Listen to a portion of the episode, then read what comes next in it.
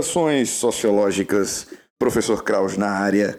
Esse é o nosso Krauscast. Temporada 2, episódio 4. Seja muito bem-vindo ou bem-vinda. Eu quero motivar você a, se você estiver numa plataforma onde você pode seguir, siga. Se você estiver numa plataforma de se inscrever, se inscreva. Nós estamos aí nas mais diversas plataformas produzindo conteúdo. Esse episódio é exclusivo para tratar do amor líquido. Se você apareceu aqui, certamente foi porque você de alguma forma curte Zygmunt Bauman. E esse papo específico sobre a obra é uma provocação para que você reflita. Né? A gente não está aqui no Krauscast apenas para divagar, né? apenas para é, construir uma argumentação é, de cunho acadêmico, que seja. Não, não. Nós estamos aqui para é, ampliar a sua percepção sobre si mesmo, sobre as suas relações, sobre a vida em sociedade. E Zygmunt Bauman é um cara que ajuda demais nesse processo. E nós vamos é, dar uma geral aí nas principais teses, nas reflexões que o pensador polonês ele traz para a gente. Então é o seguinte, o Bauman, em primeiro lugar, ele faz questão de deixar muito claro que nós estamos passando por um momento marcado por muita insegurança, instabilidade e incerteza, e isso é perceptível em todas as esferas da sociedade. Note que a liquidez ela, ela é uma metáfora que se refere justamente a esses ingredientes e ao fato também de nós estarmos passando por um momento marcado pela efemeridade, pela ausência de, de forma com que as ideias, com que é, os projetos, sejam projetos de vida ou projetos políticos, eles se apresentam. Então, é um momento muito maleável, e maleável até demais. Né? A gente é, percebe o quanto a liquidez ela é real. E quanto mais você lê Bauman, mais você acaba identificando é, elementos que conectam não é, teoria a é, nossa própria trajetória como seres sociais que somos. Então, o Bauman, ele percebe, e é o subtítulo do livro, inclusive, né, Amor Líquido, sobre a fragilidade dos laços humanos, então, ele utiliza a liquidez como uma metáfora para se referir à fragilidade das relações. E nós percebemos que são relações que, além de frágeis, elas acabam obedecendo uma espécie de lógica mercantil, uma lógica capitalista de consumo, né? muito baseada no individualismo.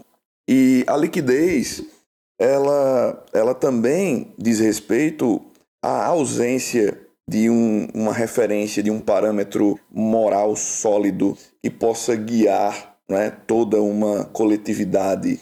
Nós já não temos esses grandes referenciais ideológicos, por exemplo, que marcaram o que Bauman chama de modernidade sólida. É importante que se diga que essa modernidade sólida é, tem a ver justamente com um mundo baseado em instituições que exerciam um controle muito efetivo sobre a vida em sociedade. Nós estamos falando na solidez, que diz respeito também à segurança e à longa durabilidade das coisas e também dos relacionamentos, dos vínculos. Agora, a partir da segunda metade do século passado, você percebe que há uma grande mobilização, não é? Em vários lugares do mundo há mobilizações de busca né, de maior autonomia, de liberdade e, consequentemente, de quebra dos padrões. Então, a própria noção de família tradicional, a, as próprias instituições que estavam ali meio que colocando os indivíduos numa rédea curta, né? tudo isso vai sendo fragilizado. E aí o Bauman ele vai trazer justamente a ideia de que a relação pautada em responsabilidade, né? A relação que nós ainda chamamos de relacionamento sério, esse tipo de relacionamento ele é substituído pelo que Bauman vai denominar de conexão, justamente por causa da nossa vida, né, cada vez mais é, baseada em interações virtuais. E é perceptível demais, né? Você, evidentemente, assim como eu e assim como a maioria das pessoas, deve utilizar alguma rede social e nós percebemos o quanto as redes elas facilitam a construção de conexões. Então, o Bauman gosta até de se referir, né, de, de falar na literalidade, né? Você constrói uma conexão como? Com um clique. E como é que você desfaz ela? Com um clique. Então, nós conhecemos pessoas que eram os amores da vida, né? Com declarações e o feed romântico e destaques e postagens, e, enfim. E que com um clique aquilo foi excluído, com outro clique aquilo foi arquivado, com um clique alguém deixou de seguir alguém, alguém bloqueou alguém e vida que segue, né? é assim que a modernidade líquida ela vai fluindo. Então, o relacionamento ele é fragilizado, a conexão ela é baseada justamente na ausência de responsabilidade e maiores compromissos. Então, você não tem que dar satisfação. A quebra da modernidade sólida para líquida tem muito a ver com a substituição da segurança, né, dos padrões e do controle, da previsibilidade e da longa durabilidade pela liberdade. Né? Nós queremos a liberdade, nós queremos ter a autonomia e automaticamente a gente não quer, tipo, se prender, né? Você certamente já deve ter dito ou ouvido alguém dizer isso. Eu não quero me prender, não quero me apegar. Então, não responder, visualizar e deixar lá visualizado, ou ignorar pessoas, isso aí é de praxe, né? Então, nós não, não estamos num momento onde a regra é maiores responsabilidades e, e construções de, de vínculos duradouros. E é importante dizer o seguinte, né? Muita gente, é, acredito que não leu Bauman, é, questiona, não, mas existem relacionamentos sólidos. Óbvio que existem relacionamentos sólidos. Eles ainda existem. Mas Bauman está falando da nova tendência, da nova configuração. Né? As instituições ainda existem. E ainda existem instituições que tentam manter controle social, por exemplo. É possível que uma pessoa conheça outra na internet e construa um relacionamento duradouro. É possível. Só que essa é a regra? a regra dos relacionamentos da que vigorava lá na geração dos nossos avós continua sendo a mesma regra? É esse o questionamento. E é isso que Bauman está analisando. Né? Então, Bauman fala sobre a facilidade que nós temos de, de ter uma legião de seguidores, né? Pessoas que aparecem, que brotam do nada, né? É, comentando, curtindo, solicitando, interagindo. E essas interações elas vão se avolumando, então uma grande quantidade de pessoas. E o Bauman, inclusive, é, ao longo do livro, ele vai abordando vários pontos, e um deles é a análise que ele faz sobre afinidade e parentesco. Né? É, e vale a pena a gente é, refletir um pouco sobre isso. Quando Bauman fala sobre o parentesco, ele está falando sobre é, o laço de sangue, né? Ele está falando sobre o vínculo biológico. É aquilo que não, não nos dá escolha. O parentesco, ele se impõe desde o momento que a gente nasce. E a gente não pode, em condições normais, renegar ele. Mesmo que a gente não goste de um parente, o parente continua sendo parente.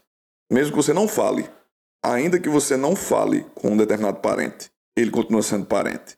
Então, é, Bauman ele coloca isso, né? O parentesco é algo que está posto e que nós não escolhemos.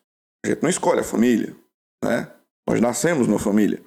E aí ele vem falando sobre a afinidade. A afinidade, ela é escolhida.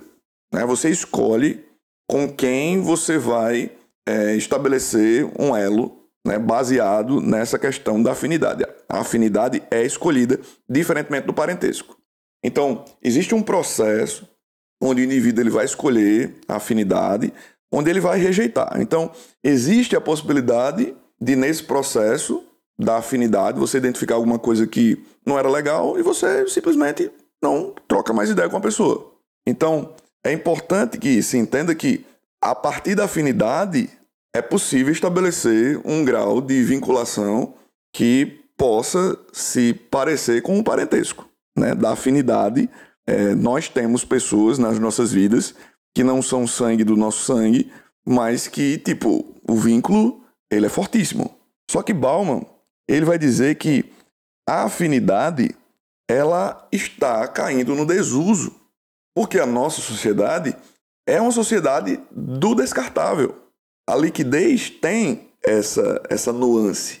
Então, não há razão para caminhar a afinidade, sendo que não há o menor objetivo em firmar um laço que seja parecido com parentesco.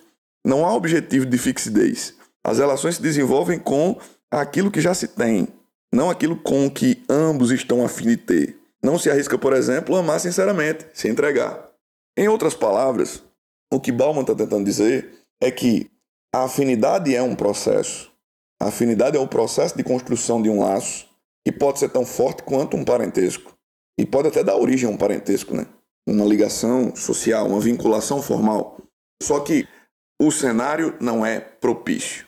Então, até mesmo o exercício dessa seleção, da gente, por exemplo, chegar num, num ambiente de trabalho, conhecer pessoas novas, ou ir para uma social, uma festa, ou de repente é, na faculdade, ou fazendo um curso, e aí aparecem pessoas novas, você começa a conversar. Então, falta a paciência para a construção de um laço social efetivo com as pessoas. E mais uma vez eu digo, não é que não exista a possibilidade, não é que não existam é, vínculos provenientes da, do aprofundamento dessa afinidade. Mas Bauman está dizendo, está deixando claro, que essa não é a lógica atual. Bauman também destaca o fato de que nós estamos passando por um momento onde nós utilizamos ferramentas dentro do processo de socialização. Então, é, os contatos offline, ou seja, olho no olho, é, são contatos que não são os mais usuais, não são os principais.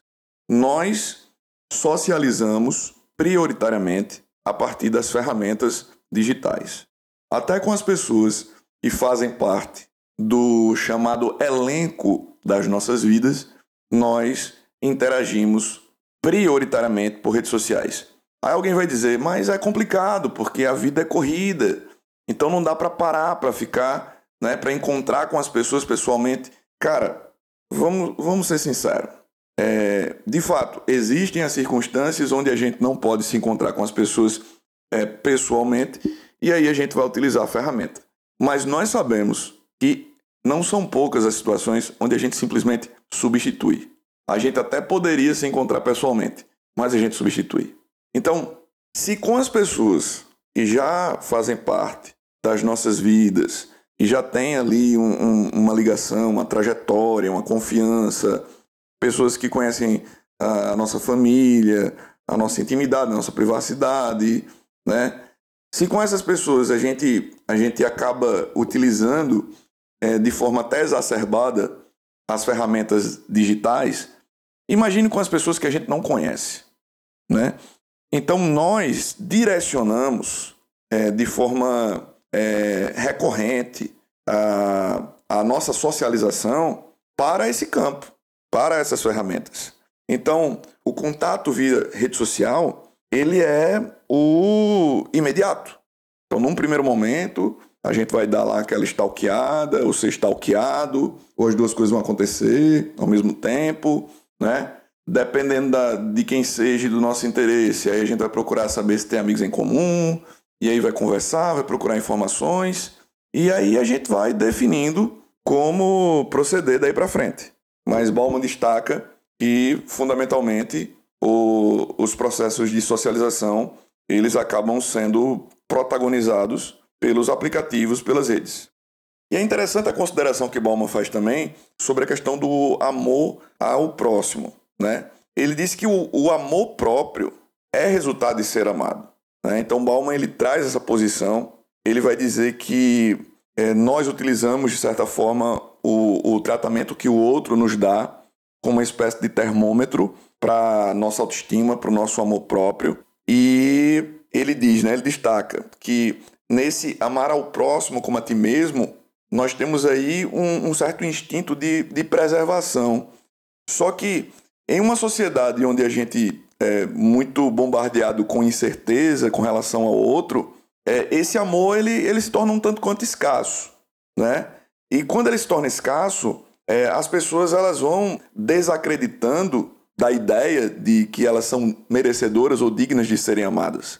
Então nós estamos vendo aí, de certa forma, um processo de, de corrosão do amor próprio.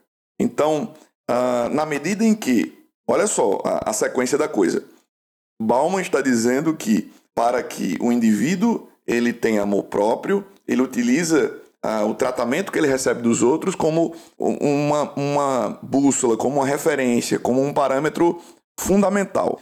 Na medida em que as relações elas estão marcadas por essa é, fragilidade, por essa instabilidade, por essa virtualidade, a gente vai perdendo essa referência. E aí as pessoas elas passam a desacreditar do amor, né?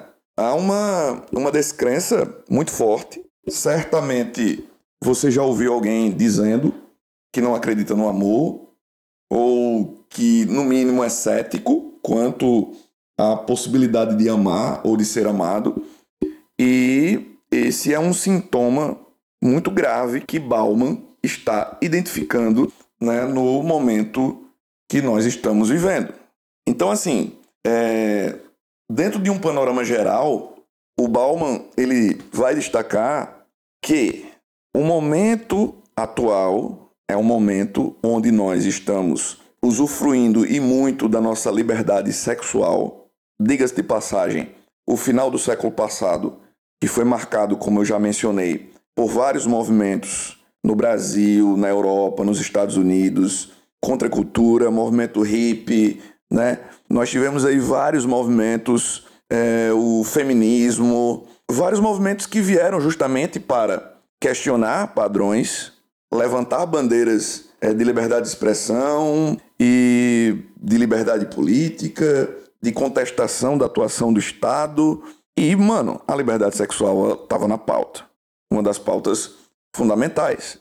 Então, no momento que nós estamos vivendo, nós temos todo um cenário favorável para, a, vamos dizer assim, uma interação cada vez mais rápida com muitas pessoas e nessa falta né, do, do amor, de um compromisso, da construção de vínculos ou até mesmo do imediatismo, né? Porque nós estamos passando por esse momento marcado pelo imediato, pela velocidade, é, são muitas atividades num dia. Então, assim, a gente não, não acredita ter tempo para investir na construção de um relacionamento sólido, né, duradouro, reforçando que não é que seja impossível que isso aconteça. Bauman não estava surtado né, de, de, de dizer uma coisa dessas. Por sinal, eu estou aqui com um livro em mãos. Né? A gente deu uma, uma passeada assim é, nos principais pontos, na contextualização dessa questão da liquidez.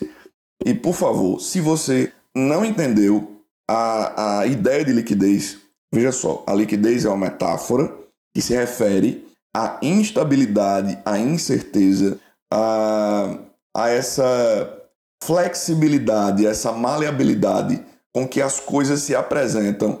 Uma coisa que é hoje não é amanhã. Nós temos a dificuldade não só de planejar, mas nós temos a dificuldade de perceber padrões. Os padrões foram quebrados. Então a liquidez tem a ver com, com isso, assim como liquidez é sinônimo de efemeridade, descartabilidade. A liquidez também se refere a essas interações virtuais que são frágeis. Como a gente mencionou aqui, são interações e conexões que podem ser feitas e desfeitas com um clique. Então, assim, eu tô com um livro em mãos da editora Zahar, que é um, um recebido da Companhia das Letras. Nós temos aí uma nova edição, tá muito bonita por sinal. Fácil de você encontrar essa nova edição. É a tradução do, do Carlos Alberto Medeiros. E você deve estar ouvindo, inclusive, o barulho do, do livro, né? Que eu estou aqui folheando ele. E eu separei aqui uns trechinhos para comentar e até para provocar você a dar uma olhada. Né? Eu vou dizer aqui quais são as referências, evidentemente, e eu sempre gosto de instigar a galera a ler, evidentemente. E cara, tem um trecho aqui na página 19 que é um trecho fundamental. O Bauman diz o seguinte: olha, a definição romântica do amor, como até que a morte nos separe, está decididamente fora de moda, tendo deixado para trás seu tempo de vida útil em função da radical alteração das estruturas de parentesco, às quais costumava servir e de onde extraía seu vigor e sua valorização. Mas o de desaparecimento dessa noção significa inevitavelmente a facilitação dos testes pelos quais uma experiência deve passar para ser chamada de amor. Em vez de haver mais pessoas atingindo mais vezes os elevados padrões do amor, esses padrões foram baixados. Como resultado, o conjunto de experiências às quais nos referimos com a palavra amor expandiu-se muito. Noites avulsas de sexo são referidas pelo codinome de fazer amor. Então, o Bauman está dizendo o seguinte: olha, nós simplesmente baixamos o nível do amor para, de certa forma, ter ele presente no nosso cotidiano. E a gente baixou tanto o nível do que seria digno de ser chamado de amor, que você percebe que noites aleatórias de sexo, sem compromisso, né, as pessoas denominam popularmente, trivialmente, de fazer amor. Então é interessante essa, essa colocação de que, na ausência do amor de fato, né, do amor romântico, dessa coisa do até que a morte nos separe, entra aí essa, vamos dizer assim, é, vamos diminuir o grau de dificuldade, né, como se fosse um, um jogo de videogame. E na sequência o Bauman emenda com essa aqui.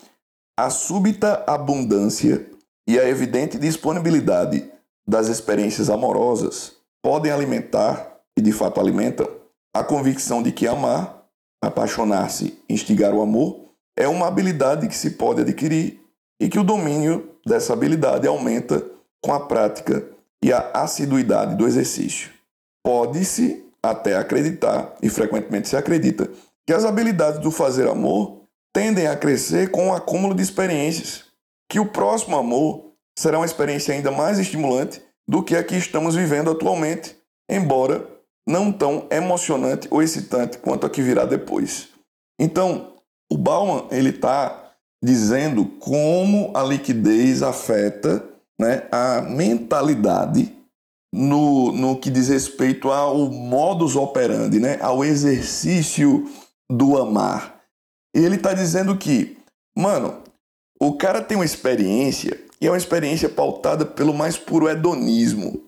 Então ele sente o prazer né? Ele, ele, ele consome o prazer do amor, entre aspas, atual, e ele sente, né? ele saboreia né? essa experiência, mas ele já tem em vista que a próxima, muito provavelmente, vai ser mais rica, vai prover ele de muito mais prazer e contentamento, digamos assim.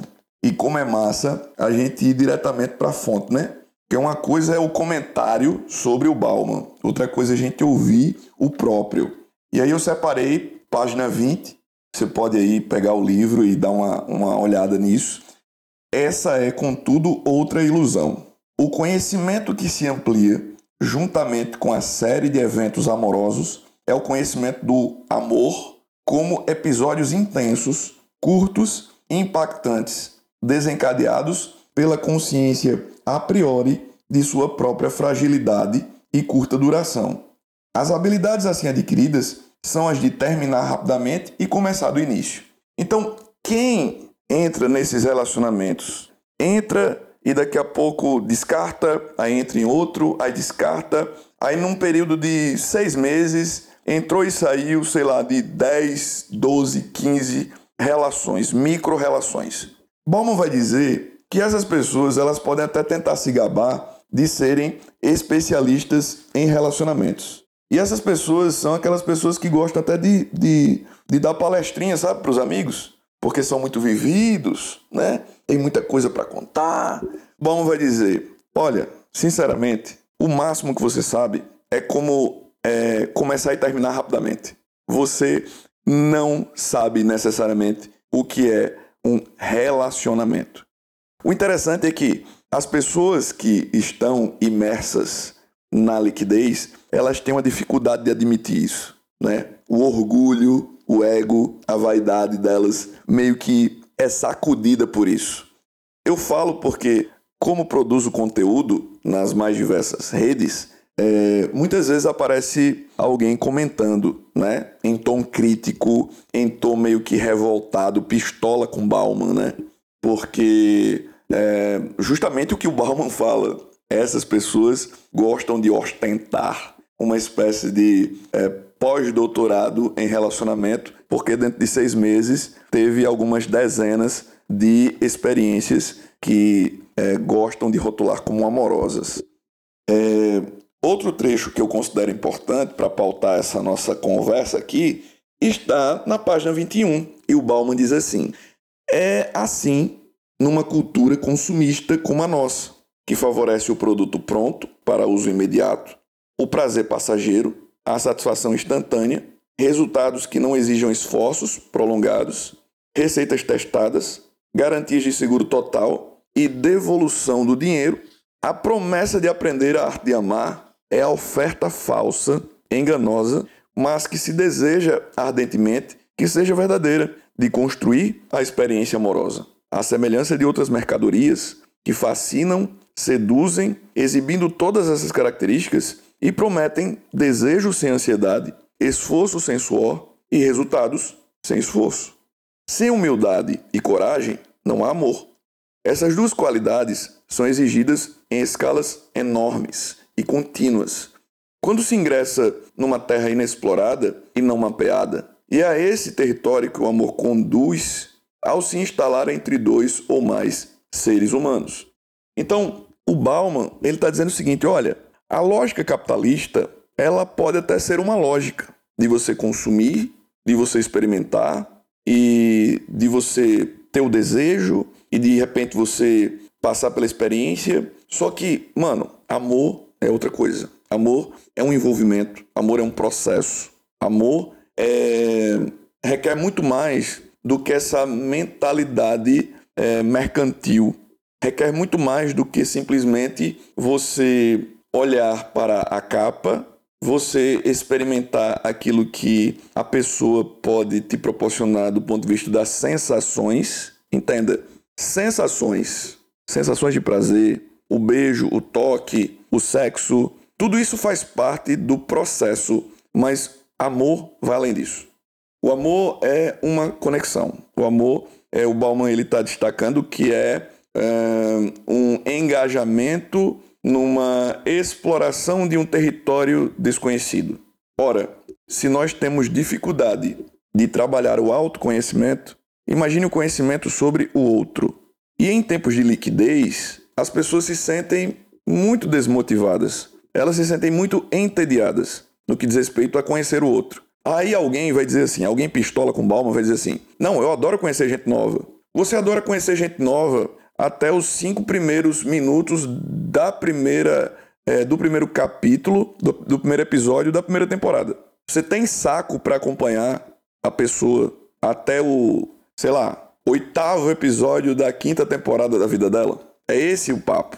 Porque, mano, conhecer cinco minutos do primeiro episódio da primeira temporada da vida da pessoa, a gente faz isso com 30, 40 pessoas numa semana, né? Pessoas comunicativas conseguem fazer isso tranquilamente. E eu tô falando do pessoal. Se for no virtual, então, a gente amplia muito mais essa possibilidade. Dá para você conversar com muita gente e fazer algumas perguntas é, superficiais para você só saber mais ou menos o que, é que a pessoa faz, o que é que ela gosta, né? É, o que é que ela estuda, onde é que ela mora, idade. Mano, isso aí não é necessariamente conhecer, é o primeiro passo, é a introdução. Na sequência, página 23, olha só, o Bauman diz: desejo é vontade de consumir, absorver, devorar, ingerir e digerir, aniquilar. O desejo não precisa ser instigado por nada mais do que a presença da alteridade. Essa presença é desde sempre uma afronta e uma humilhação. O desejo é o ímpeto de vingar a afronta e evitar a humilhação. É uma compulsão a preencher a lacuna que separa da alteridade, na medida em que esta acena e repele, em que seduz com a promessa do inexplorado e irrita por sua obstinada e evasiva diferença.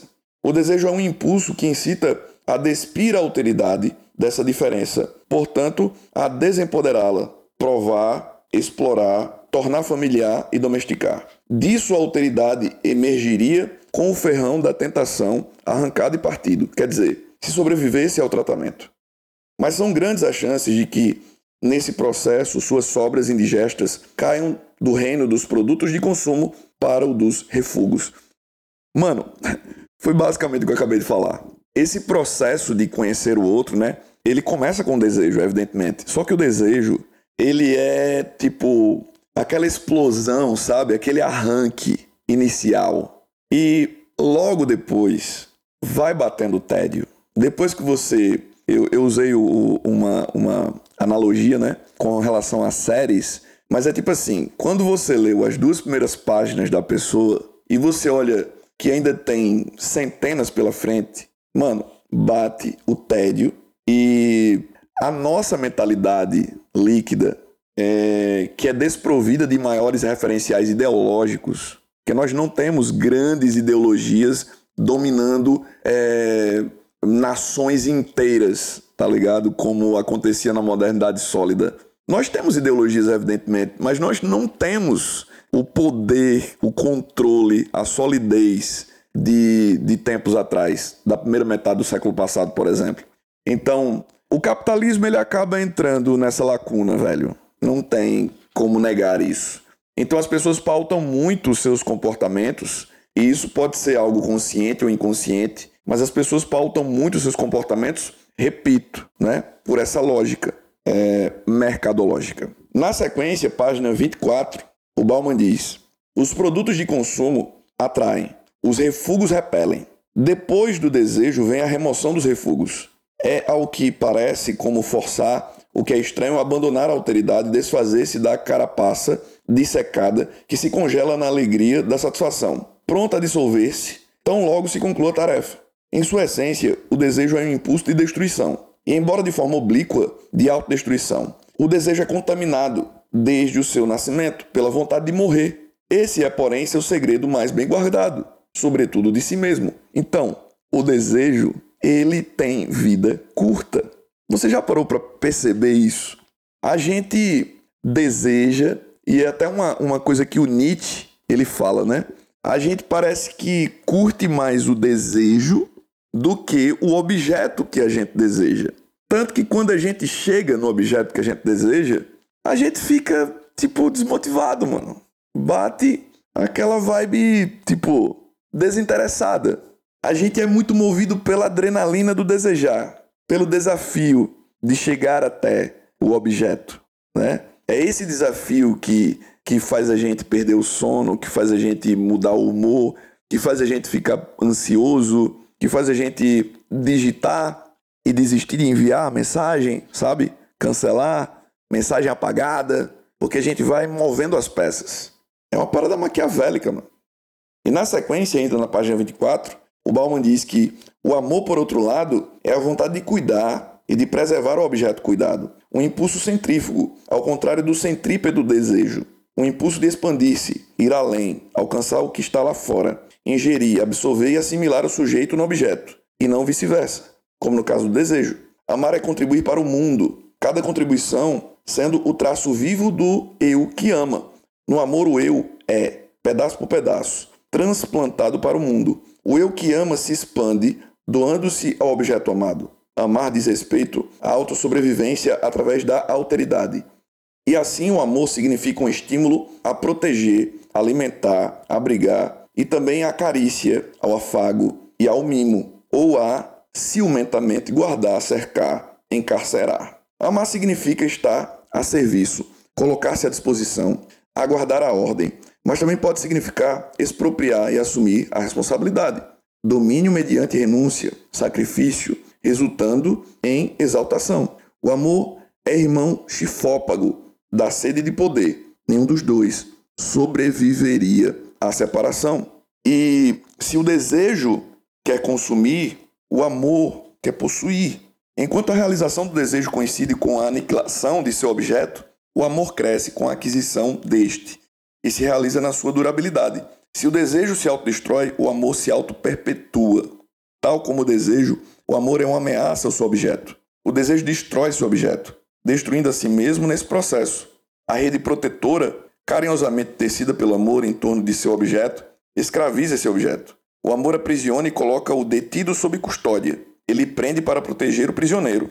Desejo e amor encontram-se em campos opostos. O amor é uma rede lançada sobre a eternidade. O desejo é um estratagema para livrar-se da faina de tecer redes. Fiéis à sua natureza, o amor se empenharia em perpetuar o desejo, enquanto este se esquivaria dos grilhões do amor. É interessante ver né, essa, essa, vamos dizer assim, briga entre amor e desejo. E o Bauman ele, ele joga pesado né, quando ele fala do amor. Ele fala que o amor ele, ele planeja, o amor protege. O amor, inegavelmente, tem um quê de posse, entre aspas. Né? Evidentemente, quando Bauman utiliza essas palavras e, e ele está montando aí uma, uma sequência lógica, ele não está defendendo a questão da, da, do abuso, ele não está defendendo é, relacionamento abusivo, ele não está falando disso. Ele está falando dos anseios que o amor carrega dentro de si. Os anseios que o desejo carrega são anseios imediatos, movidos pela busca de um prazer. Ponto. E quando o objetivo do desejo é alcançado, o tédio vem e aí ele vai buscar uma nova experiência. O amor não. O que Bauman quer dizer é isso. O amor tem aspirações duradouras. Ele não está falando de uma execução doentia. Ele está falando das aspirações, dos ingredientes que compõem o amor. E aí, dando um pulo aqui para a página 37, ele diz que uma relação de bolso bem-sucedida é doce e de curta duração. Podemos supor que seja doce porque tem curta duração e que sua doçura se abrigue precisamente naquela reconfortante consciência de que você não precisa sair do seu caminho nem se desdobrar para mantê-la intacta por um tempo maior. De fato, você não precisa fazer nada para aproveitá-la. Uma relação de bolso é a encarnação da instantaneidade e da disponibilidade. Não que o seu relacionamento vá adquirir essas assombrosas qualidades sem que algumas condições tenham sido previamente atendidas. Observe que é você quem deve atendê-las. Outro ponto favorável a um relacionamento de bolso, sem dúvida, já que é você e só você que está no controle e nele permanece por toda a curta vida dessa relação. Então, o Bauman entra aí naquilo que a gente já tinha comentado, né? A, o protagonismo exercido pelas ferramentas digitais, né? Na medida em que nós estamos dentro de uma lógica capitalista, na medida em que o hedonismo ele é praticamente uma religião, né? A gente percebe que os smartphones e as redes sociais acabam sendo fortes aliados nesse processo de uma nova conquista, de uma nova experiência, na aquisição de um novo contato, no estabelecimento né, de novas histórias que vão ter vida curta, evidentemente, até pelo, pela lógica vigente, mas é, você carregar no bolso múltiplos contatos é algo muito real. Né? Nós temos contatos múltiplos, conversas simultâneas com vários contatos. Tem gente que não se dá nem o trabalho de elaborar novas mensagens. É interessante isso, né? Tem gente que não se dá o trabalho nem de elaborar novos discursos para pessoas diferentes. É uma parada que a gente naturalizou e é um tanto quanto doentio pensar isso. Eu estou aqui folheando o livro, identificando aqui uma passagem que eu tinha separado, foi uma das primeiras, que está na página 74, que diz assim: Desse modo, não importa muito se as predileções sexuais, articuladas como identidade sexual, são dons da natureza ou construtos culturais. O que realmente importa é se cabe ao homossexualis determinar, descobrir ou inventar qual ou quais das múltiplas identidades sexuais melhor se ajusta a ele ou ela, ou se tal como o Homo sapiens, no caso da comunidade de nascimento, ele ou ela está destinado a abraçar esse destino e viver sua vida de uma forma que transforme uma sina inalterável numa vocação pessoal. Qualquer que seja o vocabulário usado para articular a atual situação do homo sexualis e quer se vejam o autotreinamento e autodescoberta ou as intervenções médicas e genéticas como o caminho certo para se atingir a identidade sexual adequada, desejada, o essencial continua sendo a alterabilidade, a transitoriedade, a não finalidade das identidades sexuais assumidas, quaisquer que sejam. A vida do homossexualis é, por esse motivo, carregada de ansiedade. Há sempre a suspeita, mesmo que apaziguada e inativa por algum tempo, de que se esteja vivendo uma mentira ou um equívoco, de que algo de importância crucial foi esquecido, perdido, negligenciado, permanecendo não ensaiado e inexplorado, de que não se cumpriu uma obrigação vital para o eu autêntico da própria pessoa, ou de que algumas oportunidades de felicidade de um tipo desconhecido, completamente diferentes do que se vivenciou antes, ainda não foram aproveitadas e tendem a se perder para sempre se continuarem desconsideradas. Então, entenda, o termo que Bauman está utilizando, homo, espaço, sexualis, é alguém que está descobrindo, desbravando a sua própria sexualidade e as possibilidades novas abertas dentro de uma sociedade líquida. Então, Bauman está falando sobre os impactos que essa liberdade, embora nós saibamos que existem preconceitos, barreiras, violência e até morte, né? no que diz respeito à a, a, a, exacerbação né? de vários preconceitos e do ódio contra determinados grupos. Entenda, o que Bauman está dizendo é que a condição desse indivíduo, de uma forma geral, é a condição de alguém que passa por uma fase de descoberta, de afirmação, mas ao mesmo tempo é alguém que convive com as dúvidas de não estar explorando devidamente ou de não estar experimentando tudo aquilo que esse momento que nós estamos passando proporciona. Na sequência, na página 75, ele diz que o homossexualis está condenado a permanecer para sempre incompleto e irrealizado mesmo numa era em que o fogo sexual, que no passado se teria arrefecido, agora deve ser, espera-se, novamente insuflado pelos esforços conjuntos de nossas ginásticas miraculosas e de nossos remédios maravilhosos. A viagem nunca termina, o itinerário é recomposto a cada estação. E o destino final é sempre desconhecido. O que Bauman está dizendo, e não é necessariamente uma crítica, mas é uma análise, é que nós, gradativamente, estamos ampliando as possibilidades da, da, do exercício da sexualidade. É isso que ele está falando. E na 76, eu considero que faz sentido a gente ver ele dizendo que o efeito combinado do veneno e do antídoto é manter o homossexualis em perpétuo movimento, empurrado à frente. Esse tipo de sexualidade não conseguiu produzir a experiência culminante que me disseram que traria, né? ele coloca entre parênteses, e puxado para trás Outros tipos que vi e ouvi estão ao meu alcance. É apenas uma questão de decisão e esforço. O homossexualis não é uma condição, muito menos uma condição permanente e imutável, mas um processo cheio de tentativas e erros, viagens exploratórias arriscadas e descobertas ocasionais, intercaladas por numerosos tropeços, arrependimentos por oportunidades perdidas e alegrias por prazeres ilusórios. Então, é, insisto que pelo menos a interpretação que eu tenho é que Bauman está fazendo uma análise. E dentro dessa análise, é, há a exposição daquilo que a liquidez proporcionou para gente. Se na virada do século passado para o nosso século, as lutas né, das décadas de 60, 70, 80 em especial, foram para que a gente pudesse ter liberdade, e essa liberdade passava muito pela possibilidade de ter uma vida sexual fora do casamento, é, em pleno século XXI, nós temos outras portas, outras possibilidades sendo abertas. Né? É... Eu acredito que na página 77, onde ele diz: Em nossa líquida era moderna, os poderes constituídos não mais parecem interessados em traçar a fronteira entre o sexo correto e o perverso. A razão talvez seja a rápida queda da demanda pelo emprego da energia sexual economizada em favor de causas civilizantes.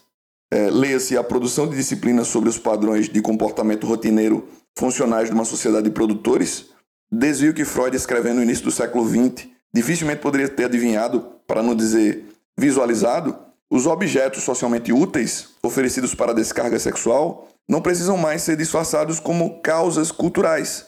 Eles desfilam com orgulho e, sobretudo, grandes benefícios é, sua sexualidade endêmica ou inventada. Depois da época em que a energia sexual tinha de ser sublimada para que a linha de montagem de automóveis se mantivesse em movimento, veio uma época em que a energia sexual precisava ser ampliada e liberada para selecionar qualquer canal que pudesse estar à mão e estimulada a se expandir, de modo que os veículos que saíam da linha de montagem pudessem ser ardentemente desejados como objetos sexuais. Então, o Bauman ele sinaliza com essa mudança de mentalidade. A gente passou por um momento pesado de, de, de sublimação, de repressão, de controle sobre os corpos e sobre a sexualidade.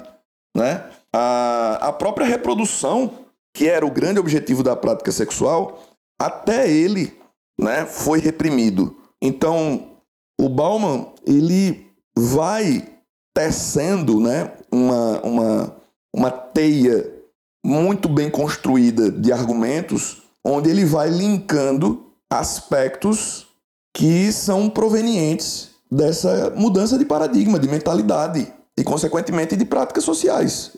Né? Então, é, é muito bom a gente poder ter a nossa própria leitura. Por isso que eu estou fazendo aqui a indicação dessa nova edição da, da Companhia das Letras, que é da editora Zahar. É, essa nova edição tá fantástica, gostei muito. Diga-se de passagem, eu separei ainda mais um trechinho aqui da página 83.